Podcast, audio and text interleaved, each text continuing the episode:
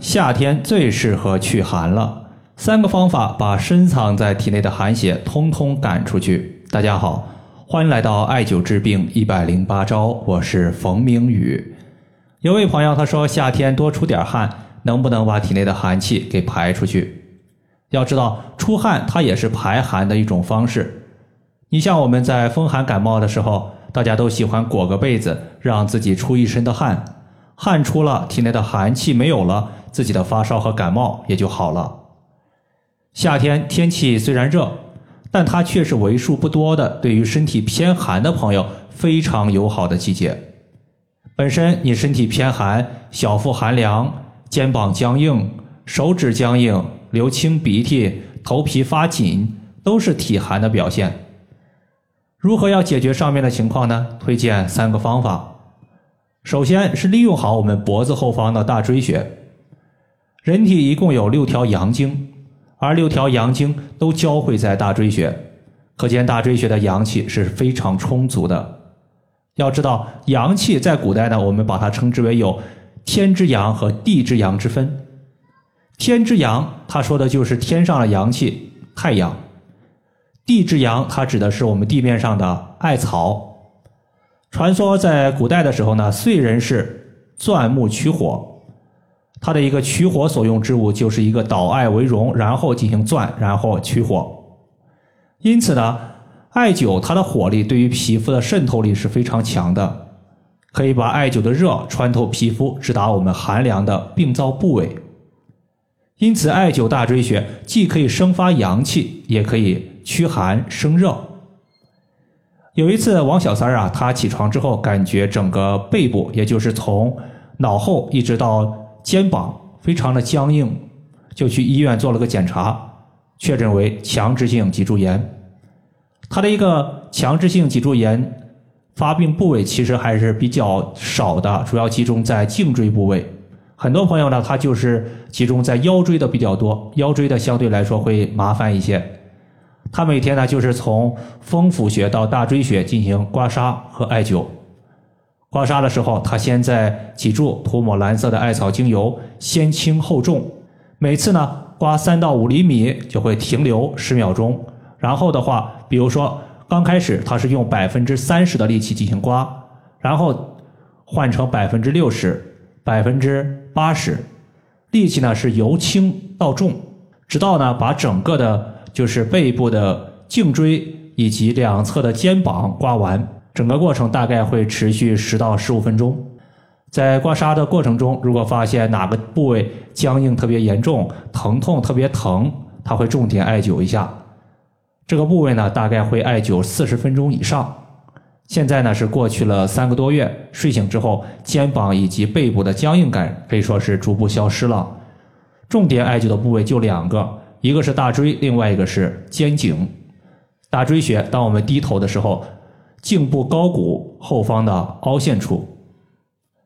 其次，我们要重点艾灸的是阳池穴。阳池穴它是解决我们手臂、手掌以及手指关节僵硬的主要穴位。阳池穴从字面的意思上来看，就是阳气汇聚成池水。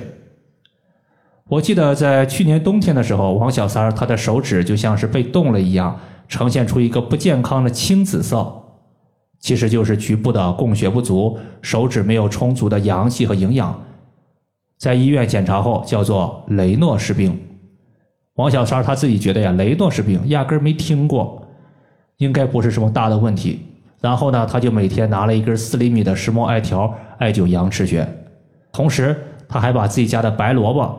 白萝卜皮儿削掉，削掉之后用火烤热，不断的搓冰凉的手指，就是用这么土的一个方法。三十天后，他的一个手指青紫色、怕冷的情况基本上消失了。就算偶尔手指呢双手会呈现出一个冰凉变色的情况，但是发作的时间也是大大的缩短了。阳池穴属于我们三焦经上的一个穴位，是治疗手脚发冷，可以迅速的畅通血液循环、平衡荷尔蒙分泌、暖和身体的一个重要穴位。如果感觉冷，就首选阳池穴。另外的话，阳池穴它还有一个上病下治的特殊应用，就是治疗脚踝的疼痛。我在一个月前呢，在我的微信群里有一个学员，他的脚踝扭伤已经有很长时间了，大概已经有将近一年的时间。当然，扭伤的情况早就好了，唯独呢留下来一个后遗症，就是时不时他会感觉这个地方呀疼痛，像针扎一样疼痛，吃药打针都没啥效果，我就让他艾灸手腕的阳池穴。要知道，他的疼痛部位实际上是在脚踝。而我们的阳池穴是在手腕手腕和脚踝上下对应，坚持艾灸一个月，到目前为止没有再发生过脚踝的刺痛感。阳池穴在哪儿呢？大概就是在我们手腕的背部，这地方有一条横纹，叫做手背横纹。手背横纹中点二分之一的位置，大概就是阳池穴的所在。最后的话，我们就不说穴位了，再说一说晒太阳。因为夏天的太阳阳气特别足，如果不利用一下的话，就对不起整个夏天。在早上太阳不太大的时候，或者是下午太阳温度不太高的时候，就是我们晒背的最佳时间段。晒背呢，其实在古代也叫做负宣，就是背负阳光的意思。去年就有一个家长，他说自己的孩子缺钙，我说你带着孩子去晒一晒太阳，晒一夏天看看。这个家长呢，就每天下午带着孩子出去晒背，每天晒一到两个小时。过了夏天之后，他去检测钙质，发现比吃钙片和维生素 D 的效果还好。因此呢，缺钙的、怕冷的、四肢僵硬的朋友，平时都可以多晒晒背部。以上就是我们今天所要分享的主要内容。如果大家还有所不明白的，可以关注我的公众账号。冯明宇艾灸，姓冯的冯，名字的名，下雨的雨。感谢大家的收听，我们下期节目再见。